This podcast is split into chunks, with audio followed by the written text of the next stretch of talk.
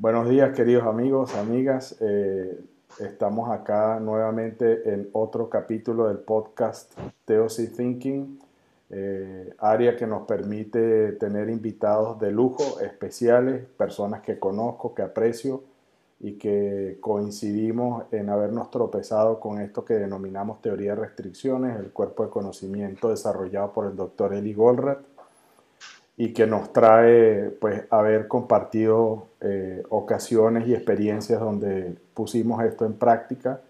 Y también para mí lo más importante es eh, poder dejar registro de las grandes personas que este conocimiento me ha, me ha dado la oportunidad de conocer y que también podamos tener un espacio para conversar no solo de, de esto, sino de sus vidas, de sus experiencias y de la vida en general, porque creo que hace falta eh, un espacio donde podamos también comentar cosas buenas, ideas buenas, eh, recomendaciones que le puedan servir a la gente que esté interesada en conocer un poco más de lo que pasa en la realidad con este tipo de herramientas, metodología y conocimiento. Y sin más, quiero darle la bienvenida a mi gran amigo eh, Rodrigo Treseguet, del otro lado de los Andes, de la República Argentina, de la gran colonia independiente y autónoma de Peguajó ¿sí? y de Monescazón, eh, luchando por su independencia en el, en el, gran país y república andina eh, vecinos de, de, Chile. Sin más, eh, pues Rodrigo, te voy a pedir que te presentes. Yo estoy haciendo mucha broma, pero para que nos cuentes un poco de tus orígenes, de tu background, del contexto, y después empezamos a conversar, pues, cómo nos tropezamos con teoría de restricciones, con la meta, Eli, y ahí nos vamos a ir desplegando hasta que podamos concluir eh, haciendo comentarios generales de qué viene de aquí para adelante después de esta pandemia para todos nosotros. Bienvenido, Rodri. Un gusto tenerte acá. Gracias, Javi. Buenos días. Buenos días para todos. Eh, un gustazo compartir este, este rato de, charla con, contigo. Eh, bueno, como bien dijiste, eh, estamos en, nosotros somos una pequeña empresa eh, radicada en la provincia de Buenos Aires, en el interior de la provincia de Buenos Aires, en el partido de Pehuajó y en una localidad eh, muy chiquita de Mones Cazón. hace tiempo conocí, digamos, me topé con el libro La Meta cuando estaba estudiando no, ya, había terminado mis estudios universitarios y eh, por un amigo eh, me llega el libro La Meta. A partir de ahí. ¿Sigue siendo tu amigo? Conozco lo que es Goldratt. Sí, sigue siendo material de consulta.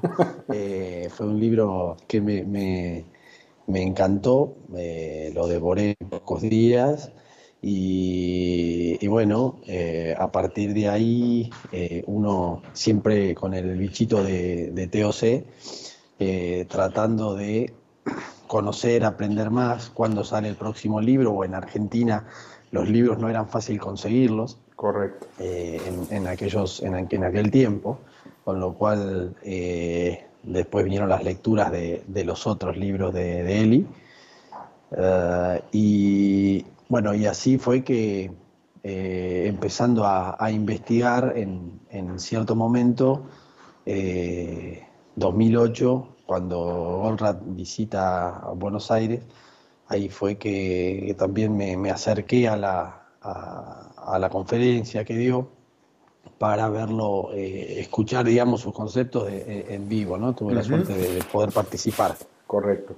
recuerdo aquel tiempo también que, venías acompañando a la, al grupo de trabajo.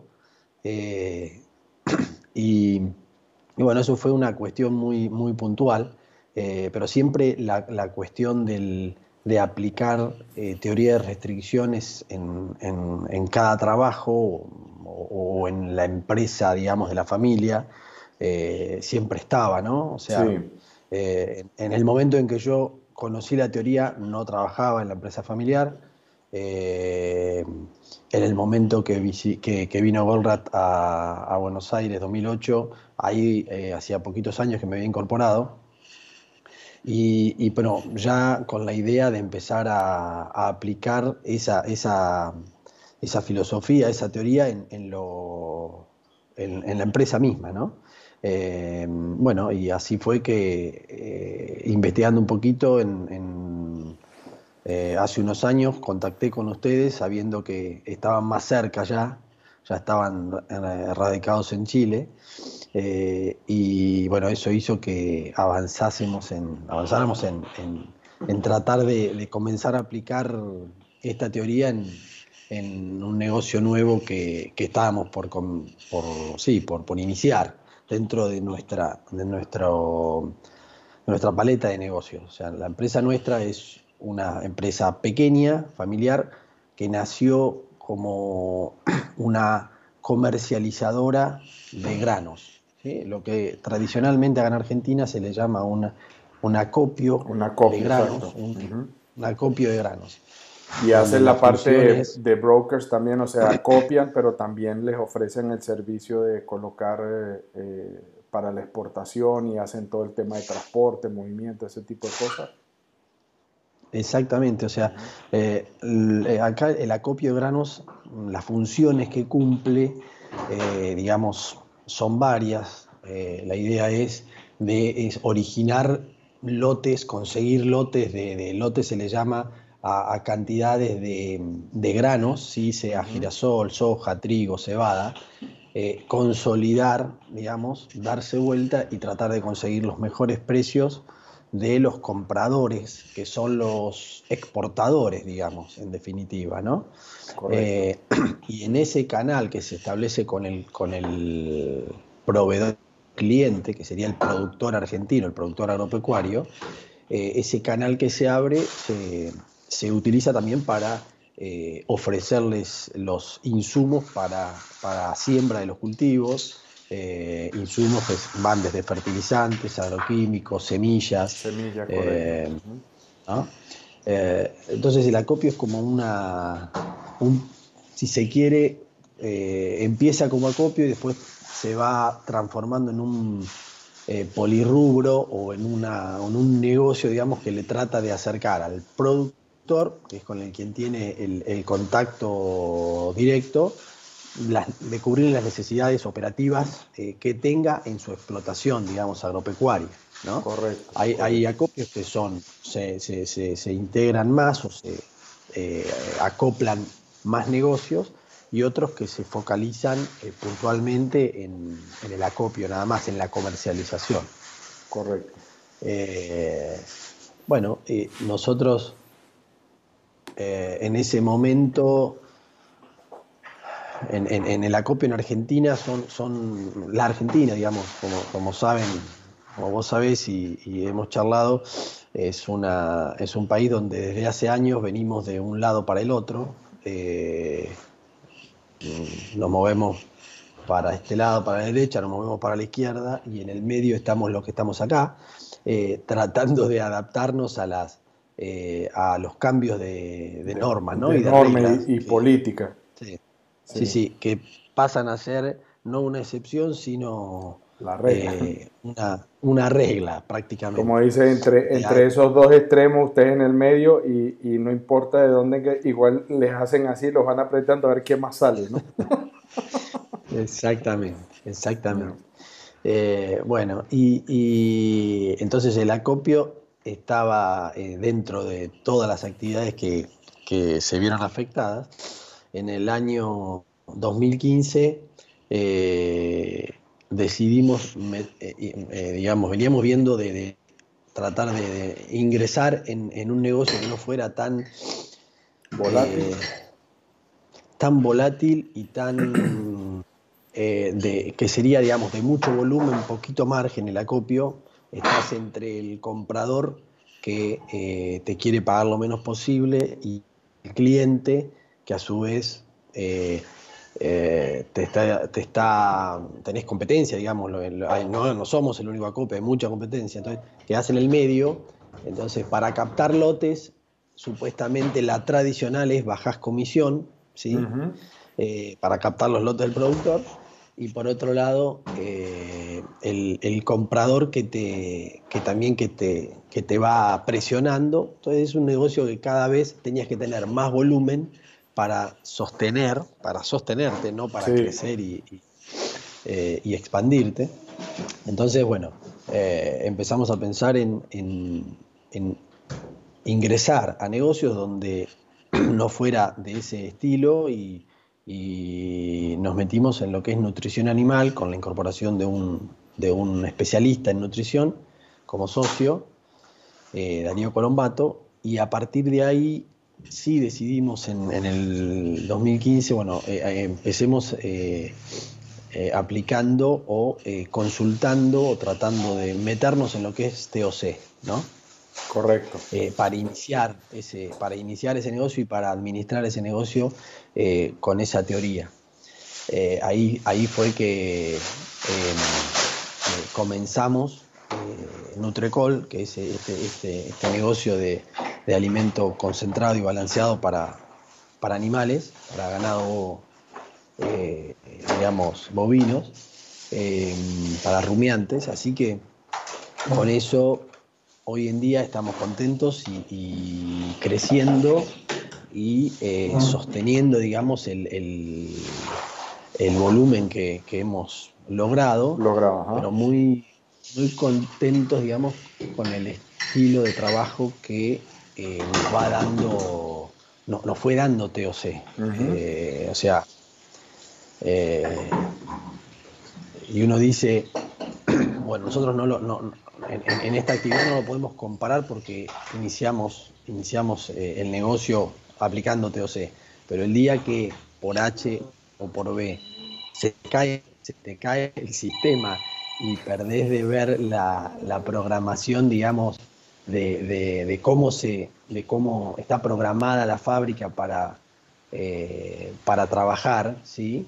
Con, aplicando teoría de restricciones, eh, ahí te das cuenta que lo importante que, es eh, seguir, digamos, estar ordenado y estar organizado en ese, Correcto. Por ahí estoy, estoy metiéndome muy, muy específicamente en No, no, no te preocupes. Pero tema, pero. Yo, yo, te voy, yo te voy guiando un poco, o sea, con las preguntas que me interesa que quede como registrado. O sea, eh, si partimos del origen de Nutrecol, pues lo primero era establecer eh, el objetivo, digamos, llamémoslo así, estratégico, que primero es, es un elemento diversificador del uso de granos y de la capacidad de la compañía y el capital, si se quiere para hacerlo, para invertirlo en algo que, tenga un retorno más alto que el negocio acopio. ¿sí? Número uno.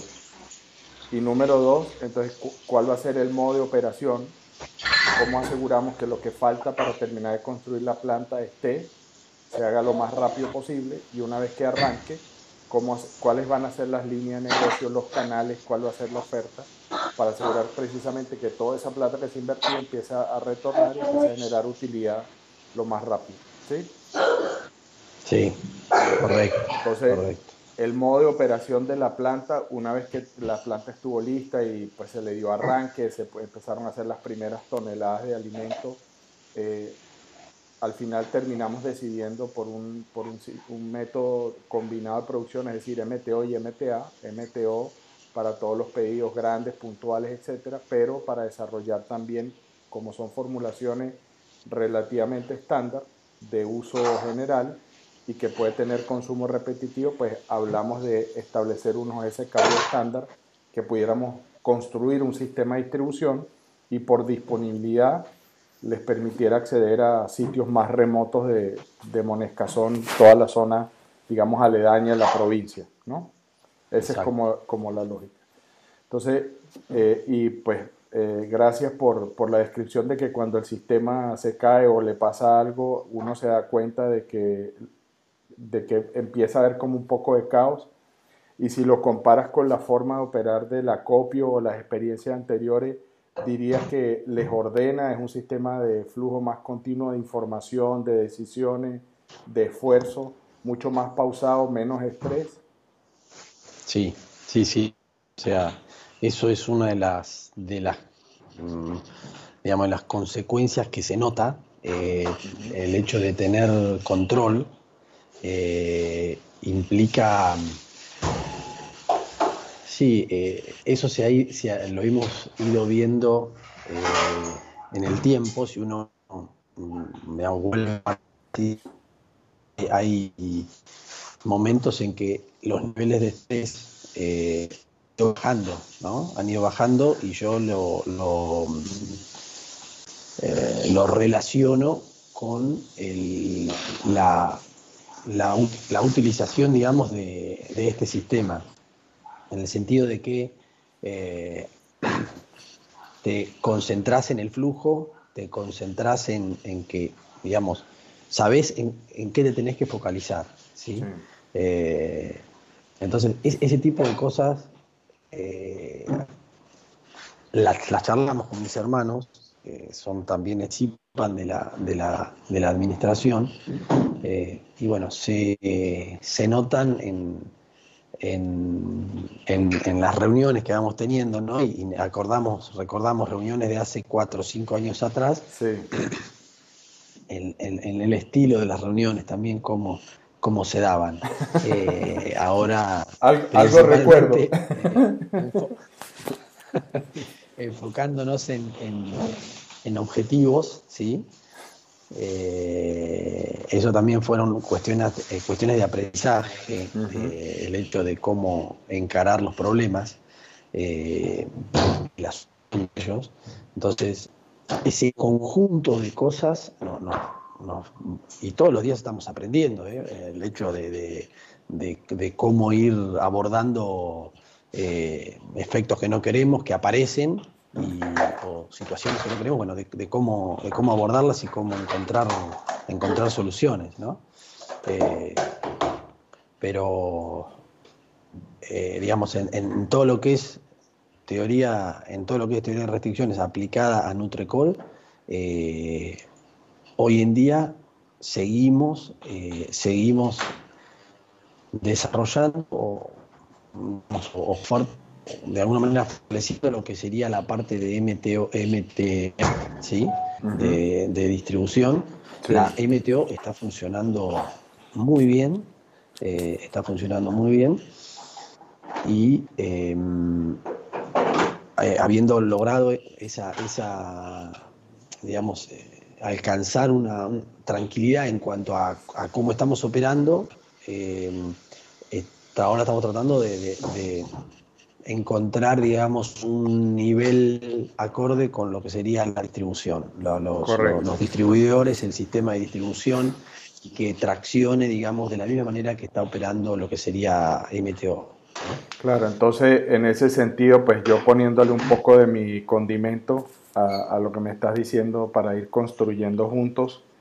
Eh, lo que sucede es que MTO es una operación donde uno tiene absoluto control y la responsabilidad es una vez que acepta el pedido.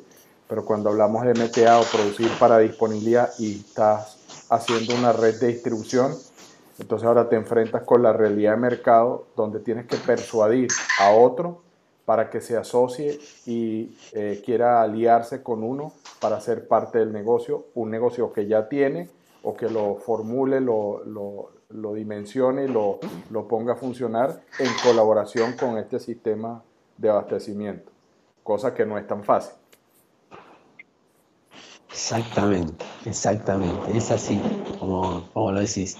Eh, sí, ahí tenés que persuadir, digamos, y y lograr que te transmitir de alguna manera eh, eh, cuáles son las bondades de, ese sistema o de esa metodología, eh, porque hay, digamos, arraigado una costumbre y las actividades de que la hicieron así siempre, en cuanto a eh, los distribuidores, o sea, comprar por cantidad, eh, al comprar por cantidad te, te pelean precio o te quieren que le, vendas a un precio menor.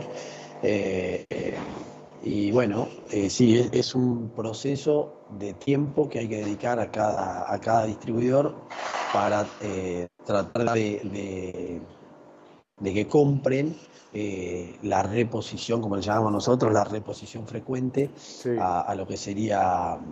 Eh,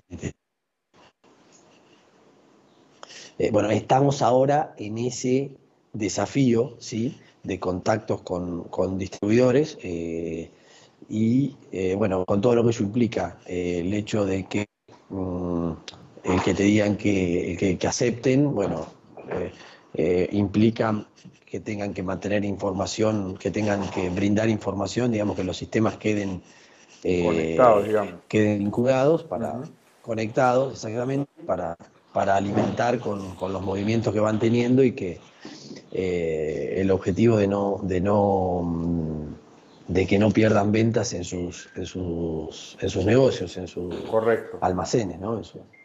y con aquello, con aquellos, digamos que como el efecto como para cerrar el, eh, con, con, aquellos que están comprando, digamos, por pedido, eh, la tasa de fidelidad, si se quiere, de la compra, el tiempo que empezaron a comprarles y se ha sostenido esa relación de que les continúan comprando, por dos razones. Número uno, porque las entregas son oportunas y a tiempo. Siempre hay, entre comillas, un tiempo de entrega relativamente rápido. Y entiendo que otra de las cosas que discutimos estratégicamente, pues que el alimento realmente fuera muy bueno, de manera que sí genera un incremento en la productividad del ganado. Entonces, de esa manera, pues asegurar que que, que, no es un tema, no es una discusión, no es, por, no es por ser barato, sino más bien por todas las características óptimas de resolverle el problema al, al ganadero, ¿no? al productor de leche, etcétera, ¿cierto? Al tambero, sí, todo esto. Sí. Entonces la pregunta es, eh, bueno, ¿cómo, ¿cómo, ha sido esa relación? ¿Encuentran que una vez que un cliente les empieza a comprar, se queda o hay que permanentemente estarlo eh, como atrayendo, o sea, les ha dado más estabilidad en el negocio e, es, esa forma de operar. Y después en la parte de distribución, aquellos que empiezan, que siempre es como una especie de experimento, si realmente el hecho de la reposición y todo esto y mantener menos inventario y que se vaya variando de acuerdo a la venta que tienen, si también ha ido empezando a generarle credibilidad en el modelo a los clientes que, que tienen de distribuidores. En lo que es, eh, en lo que es MLO, eh, sí, lo, nos ha dado, digamos, los clientes que hemos, que hemos conseguido, que hemos ido logrando, ¿sí? Eh, se ha ido manteniendo la tasa, digamos, de, retención, por llamarlo de alguna manera. Sí, una de las cosas que, que hemos ido viendo, digamos que eh, nos estamos diferenciando de la competencia respecto a lo que es el servicio de logística, o sea, el hecho de tener el control de la, de la producción eh, eh, resulta que te decimos que te lo vamos a llevar tal día y, la tasa, digamos, de efectividad que estamos teniendo en, en, esa, en esas entregas a tiempo es, es alta. Entonces, eh, eso repercute en que los clientes te dicen, la logística de ustedes es, excelente, o sea, se diferencia mucho. Generalmente eh, compro, si eh, compraba a tal, a tal otro proveedor y tenían los problemas que me decía que venían pasado mañana, pero se retrasaba un día, etcétera, ¿no? Eso es muy notable. eso es muy notable. Hay veces, de todas maneras, nunca tenés nunca tenés eh, la garantía de que un cliente va a ir. Eh, eh, o sea, una de las cosas que, hemos definido es el contacto frecuente con los clientes para hacer seguimiento, porque siempre aparecen nuevas, digamos, nuevos problemas o nuevos defectos indeseables el cliente y, bueno, tratando de, ir mejorando la oferta que nosotros le hacemos eh, para, para, completarla, ¿no? Eh, es decir, no significa que, estemos, tranquilos en el sentido de que eh, logré, logré ingresar como proveedor a tu, a tu explotación y bueno, ahora vas, vos vas a ver todas las bondades de mi servicio, etcétera, etcétera, etcétera. O sea, pasa, pero tenés que, siempre tenés que estar con un seguimiento activo eh, y, digamos, no relajándote en el sentido de, ir identificando posibles eh, problemas que tenga el cliente para, para, tratar de solucionar con, parte del servicio nuestro. ¿no? Correcto. Eh, eso, es, eso, eso, es lo que es Y lo que es distribución, te soy sincero, ahora estamos eh, como que trata de imponer el, sistema. Los distribuidores que, que hemos incorporado, ¿sí? Eh, se, se han incorporado con operaciones tradicionales, es decir, la compra tradicional, eh, y lo que estamos tratando de, desarrollar es, son las eh, reposiciones frecuentes, fijas, para consolidar los fletes y con la idea de, digamos, aplicar TOC en lo que sería, en lo que sería mm, distribución. Correcto. no tenemos no tenemos todavía, digamos, nos faltan distribuidores en, zonas a la redonda, eh, con lo cual estamos en pleno trabajo eh, de ese tema. La pandemia nos ha frenado mucho, lo como te contaba ahí en, en, MTA, en pleno trabajo. Sí. Y me gustaría por ahí en unos meses eh, contarte los resultados de, que espero vamos a, tener en, este, en este tema puntualmente. Perfecto, perfecto. Eh, porque y tenemos la, el conocimiento que nos han brindado ustedes para, para desarrollarlo. Correcto. Eh, así que, bueno, eso ahí vamos, ahí vamos eh, trabajando y, desarrollando estas cuestiones. Sí. Eh, otra pregunta que te iba a hacer, cuando eh, miras pues lo que desarrollamos juntos, lo que conversamos, el conocimiento que compartimos, los análisis, discusiones, planes, temas de ejecución, poner el sistema a funcionar, eh, ¿cuáles son, si te pudiera pedir las tres cosas más importantes que has aprendido desde haber leído el libro hasta realmente implementarlo? ¿Cuál crees tú que son como las tres cosas claves de prestarle atención? Si quieres esperamos que eh, termine el ruido. sí. un ruido acá, no sé si es sí. ahí. Ya están por terminar. Em, las tres cosas claves.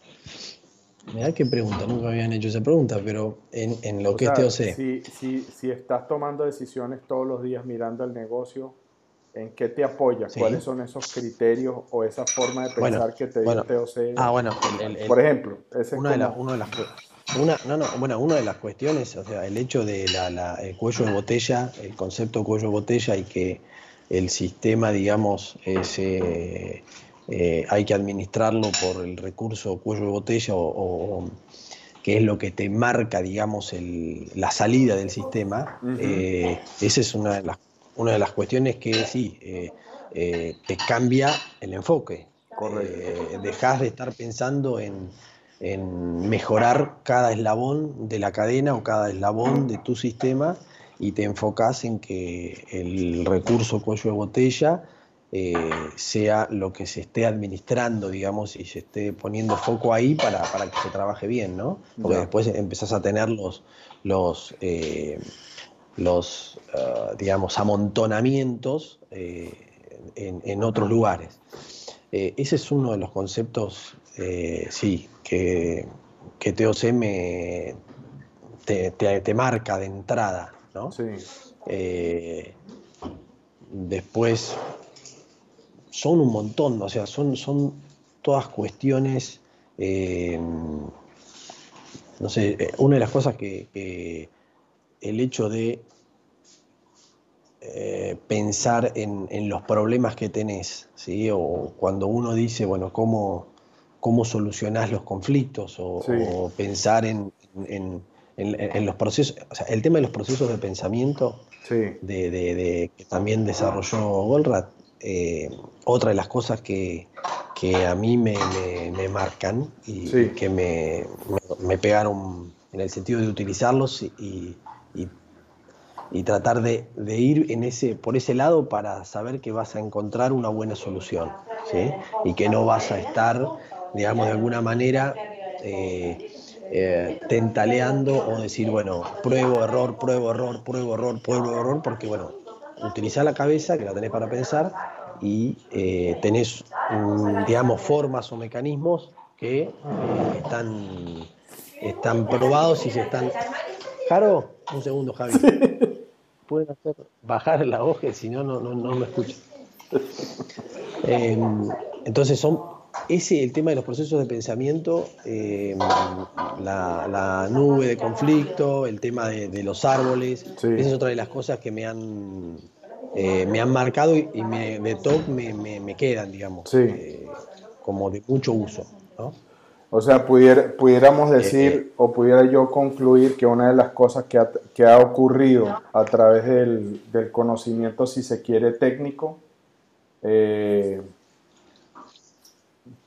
tradujo o se expandió a, a la creencia real de que todos los problemas o las contradicciones se pueden resolver y que hay un mecanismo o una herramienta que puede ayudar a pensar al respecto para ser más efectivo en lugar de, simplemente disparar a mansalva un perdigonazo a ver qué me funciona, sino decir, listo, si puedo definir bien el problema, ahora por lo menos sé en qué pensar y en qué enfocarme hasta que encuentre una manera de resolverlo, así no sea extremadamente metódico.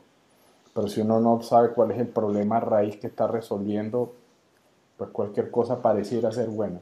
Hay un amigo mío que dice, cuando uno no sabe para dónde va, cualquier playa es buena. Exactamente, tal cual, tal cual, tal cual.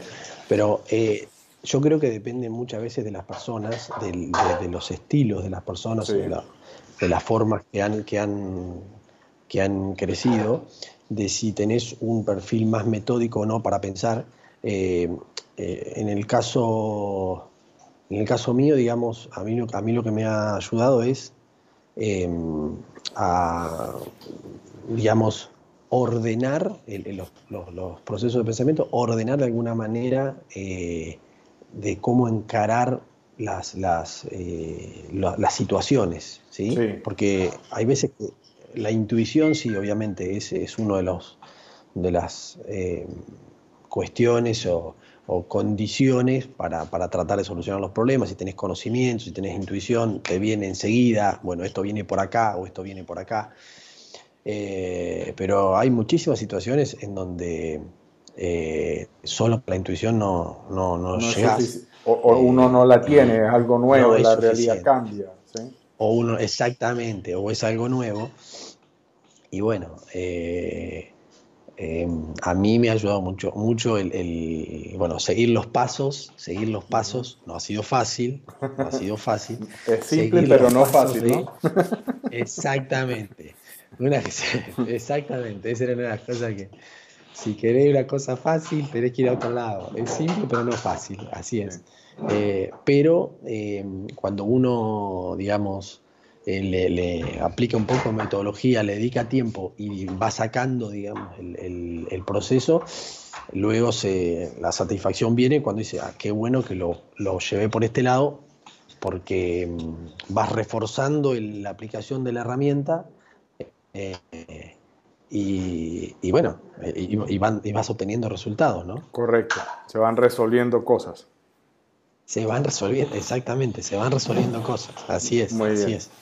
Eh, ¿Se te ocurre algún área distinta al negocio donde tengas alguna anécdota, algún ejemplo de cómo esa forma de pensar o aproximación te haya ayudado a resolver algo que te, te tenía inquieto, no necesariamente súper preocupado? Yo creo que una cosa más de, la vida común que uno es, ah, así lo puede resolver y, y funcionó bien. Eh, no, ahora sí, de, sopetón que me preguntás, eh, no se me viene nada rápido, ¿sí? A, la cabeza. Eh, es como que todo lo que se me viene es trabajo, gran parte de, aplicación en lo que es trabajo, pero sé que, em, bueno, en, el, en el libro La Meta y en los demás libros, eh, eh, están mil anécdotas en donde en el día a día aplicaste OC eh, para, para solucionar, digamos, problemas, ¿no? no, es mi, no es mi caso de que por ahí lo, esté aplicando en, lo, en, situaciones cotidianas. Eh, Ahora, pero para que veas que tal vez yo, yo no te creo mucho, pero, tal vez no metódicamente, ¿sí? Pero ¿no te parece que tu manera de conversar, de, de, plantear las cosas dentro de la familia, la extensa y la cercana, no ha cambiado? Sí. ¿No lo hace de manera distinta? Sí, sí, sí. Sí, sí, sí, tal cual, sí, puede ser. Sí, puede ser. Te, voy a compartir parte de mi experiencia que, que, creo que ha sido tal vez el, el valor agregado más importante. Eh, no es que lo haga bien, ni lo haga frecuentemente, ni siempre, pero creo que una de las cosas que cuando uno empieza a usar las herramientas de pensamiento eh, casi que naturalmente te obliga sin darte cuenta es irremediablemente uno empieza a pensar en la posición del otro. O sea, uno sabe que no es como yo pienso y que es solamente yo, yo, yo, yo y yo estoy en lo correcto, sino que te obligas a considerar qué está pasándole en la cabeza a la otra persona cuando algo pasa o algo dice o hay algo donde no estamos encontrándonos, digamos, en, opiniones o, en, o, en, la decisión que se tiene que tomar, ¿no? Sí, sí, es cierto. Sí, sí, es verdad. Eh, sí, eh, incluso, fíjate, por ahí es es una forma eh, casi inconsciente de que uno lo está aplicando pero no se da cuenta que lo está aplicando. A ese tipo de conceptos, ¿no? estar, ponerse en los zapatos del otro para, tratar de ver el sistema completo y no la visión propia solamente, ¿no? Correcto. sí, puede ser, puede ser. Bueno, de afuera se ve mejor, Javi. Cuando uno está metido en el, en, el torbellino, a veces uno no sabe qué está arriba y qué está abajo, pero... Eh, exactamente, exactamente. Listo. Oye, Rodri, eh, digamos que eh, primero muchas gracias por, por todo eso. ¿qué, ¿qué, aspiras o qué esperas, qué, qué, aspiraciones tienes de aquí a los próximos años? ¿Qué, qué, te gustaría, dónde te gustaría llevar Nutrecol? Bahía Blanca? ¿Qué quisieras que pasara? Entiendo que la situación de América Latina, digamos, y la pandemia es muy complicada, pero ex apartando todas esas condiciones del entorno que a veces uno no tiene cómo modificar, por más que quiera, pero, pero eso creo que es otra de las cosas que yo le agradezco a él y que siempre eh, dice, lo que está bajo su control y en su círculo de influencia está, está dado para que usted lo pueda tocar, modificar, influir y hacer que se mueva en una cierta dirección, por más difícil o complicado que esté lo externo, ¿no? Exacto, sí. Eh, nosotros esperamos, digamos, seguir consolidando lo que es Nutrecol y lo que es cereales, lo que es nuestra empresa, digamos, Cereales Bahía Blanca.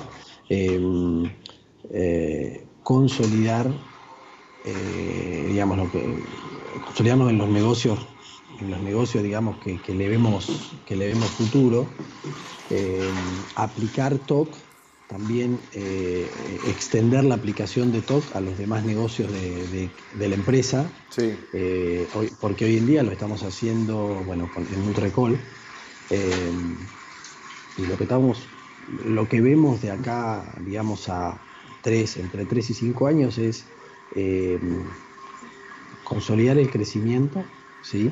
hacer que queremos que digamos, sea una empresa eh, que le aporte soluciones nutricionales a, los productores eh, y y bueno, todo lo que es servicios relacionados con el campo a través de, los otros negocios de, cereales Bahía Blanca. Pero eh, este camino de, TOC, una vez que te subís ¿sí? a TOC, eh, no te querés bajar, porque le vas viendo las diferentes bondades que tiene.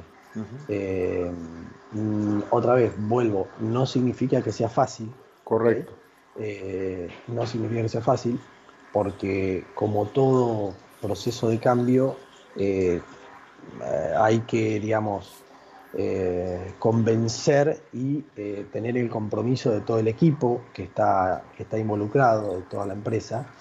y bueno, como lo hemos aplicado y lo estamos haciendo en Nutrecol, eh, yo lo que veo es eh, de ir aplicando esos, esos conceptos en los demás negocios, ¿no? Pero, eh, y, por eso creo que la tranquilidad y el nivel de estrés, salvando que estamos en un país de, complicado, lo vamos a ir, lo vamos a ir disminuyendo. Ese, ese es el, el, sueño, ¿no? Sí, correcto y bueno, siempre eh, esperando eh, y, manteniendo contacto cercano con, nuestros amigos de Golra. Por supuesto, no pudiera ser de otra manera. Eh, creo, creo que una de las cosas, ayer por casualidad, y aprovecho yo para echar pues, una anécdota, estaba hablando con, otra persona querida para mí, de Venezuela, por cierto, y hacíamos una reflexión de todos los años que nos conocemos. Tú y yo también nos conocimos hace años, después pues obviamente hicimos el proyecto juntos y la amistad continúa.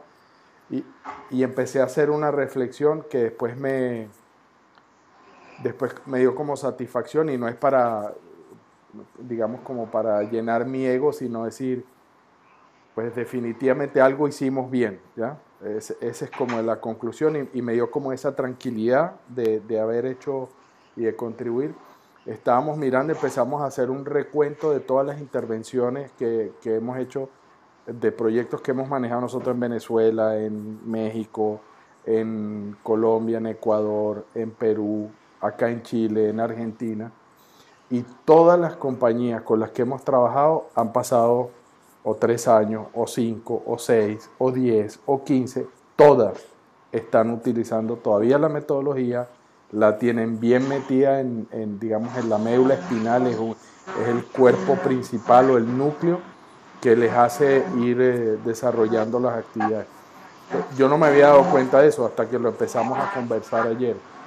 Y mira, con ustedes estamos hablando ya por lo menos, por lo menos cinco años. O sea, y si a eso le sumas desde tu lectura de la meta y la insistencia de que, bueno, me tengo que leer lo demás, te oía Goldratt y dónde están estos alfajores chilenos, ¿sí? ¿Dónde están estos, estos pibes que algo parecen saber del tema para que nos echen una mano? Hasta que nos encontramos, conversamos, encontramos la forma de salir adelante. Eh, entonces creo que eso me dio como mucha tranquilidad y, es más bien, más que el hecho de, ese orgullo y, que, por supuesto hay, porque para mí el orgullo es la, la satisfacción de un trabajo bien hecho o moderadamente bien hecho con un poco de suerte. ¿no? que no metimos la pata de manera desconsiderada. Eh, entonces, pero también es el hecho que sí se puede, o sea, que realmente hay maneras de, mejorar las cosas. Ustedes siendo una empresa familiar, pues eh, estaba también hablando ayer, y esta es como parte de mi reflexión, ¿no? Porque queríamos conversar. Eh, estamos tratando de, de apoyar una cantidad de organizaciones y cuando digo una cantidad, una, dos, tres con las que interactuamos en América Latina, que están metidos en el mundo de emprendimiento, pero también de escalar empresas, o sea, eh, pymes, medianas, pequeñas, hacerlas crecer. Y, y una de mis conclusiones y solicitud a estas organizaciones fue, vamos a entregar nuestro tiempo, no hay problema, pro bono, pero lo que sí quiero hacer es que solamente me dejen trabajar con las empresas que ya están funcionando, con las pymes pequeñas y medianas, no quiero emprendimiento. ¿Sí? Y ustedes me decían, ¿pero por qué? Porque el emprendimiento, le digo, mire, eh, y, estoy diciendo esto para poderlo dejar grabado y que quede, lo que me di cuenta es que el emprendimiento es una solución de primer mundo para resolver el tema de la economía. ¿Sí? Porque necesitas la innovación y alimentar. Yo creo que la solución de América Latina es diferente. América Latina ya tiene empresas el problema es que con la pandemia y todo esto estoy viendo que las empresas que son las que generan empleo están siendo golpeadas y están, están quebrando, están desapareciendo. Y es la gente que da 1, 2, 3, 5, 10, 15 empleos. ¿sí? El emprendimiento tiene una tasa de éxito demasiado baja. ¿sí? Creo que es, una de 10, 3 de 10, más o menos salen adelante. Entonces el emprendimiento creo que es algo natural en la medida que las empresas tengan más éxito más oportunidades se presentan para que el emprendimiento tenga sentido. Entonces creo que nuestros gobiernos y, la, la, política del emprendimiento es una cosa que todo el mundo se enamoró con la tecnología y le metieron billones y billones de dólares a impulsar ese tipo de cosas.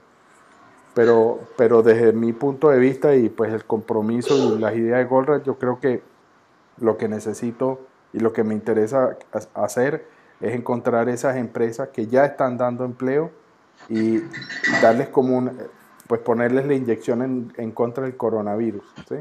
Es decir, hacerlas saludables y que se protejan de, las tonterías que los gobiernos hacen, eh, que atienden pues a la veleta del momento y quien está parado ahí que no entiende nada de, de lo que es y yo estoy convencido que no entienden nada de lo que significa crear una empresa, generar trabajo, generar riqueza y sacarla adelante. ¿no?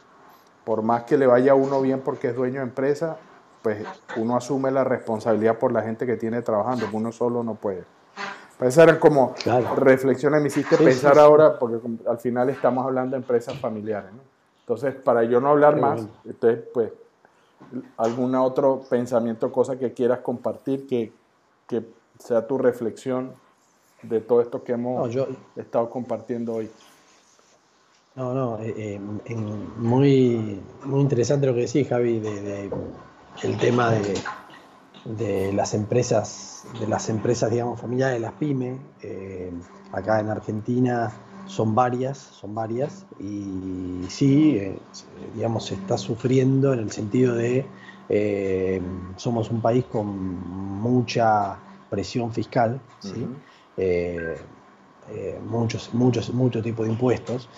Eh, se ha ido, muchas se han ido cayendo en estos últimos, bueno, en estos últimos meses.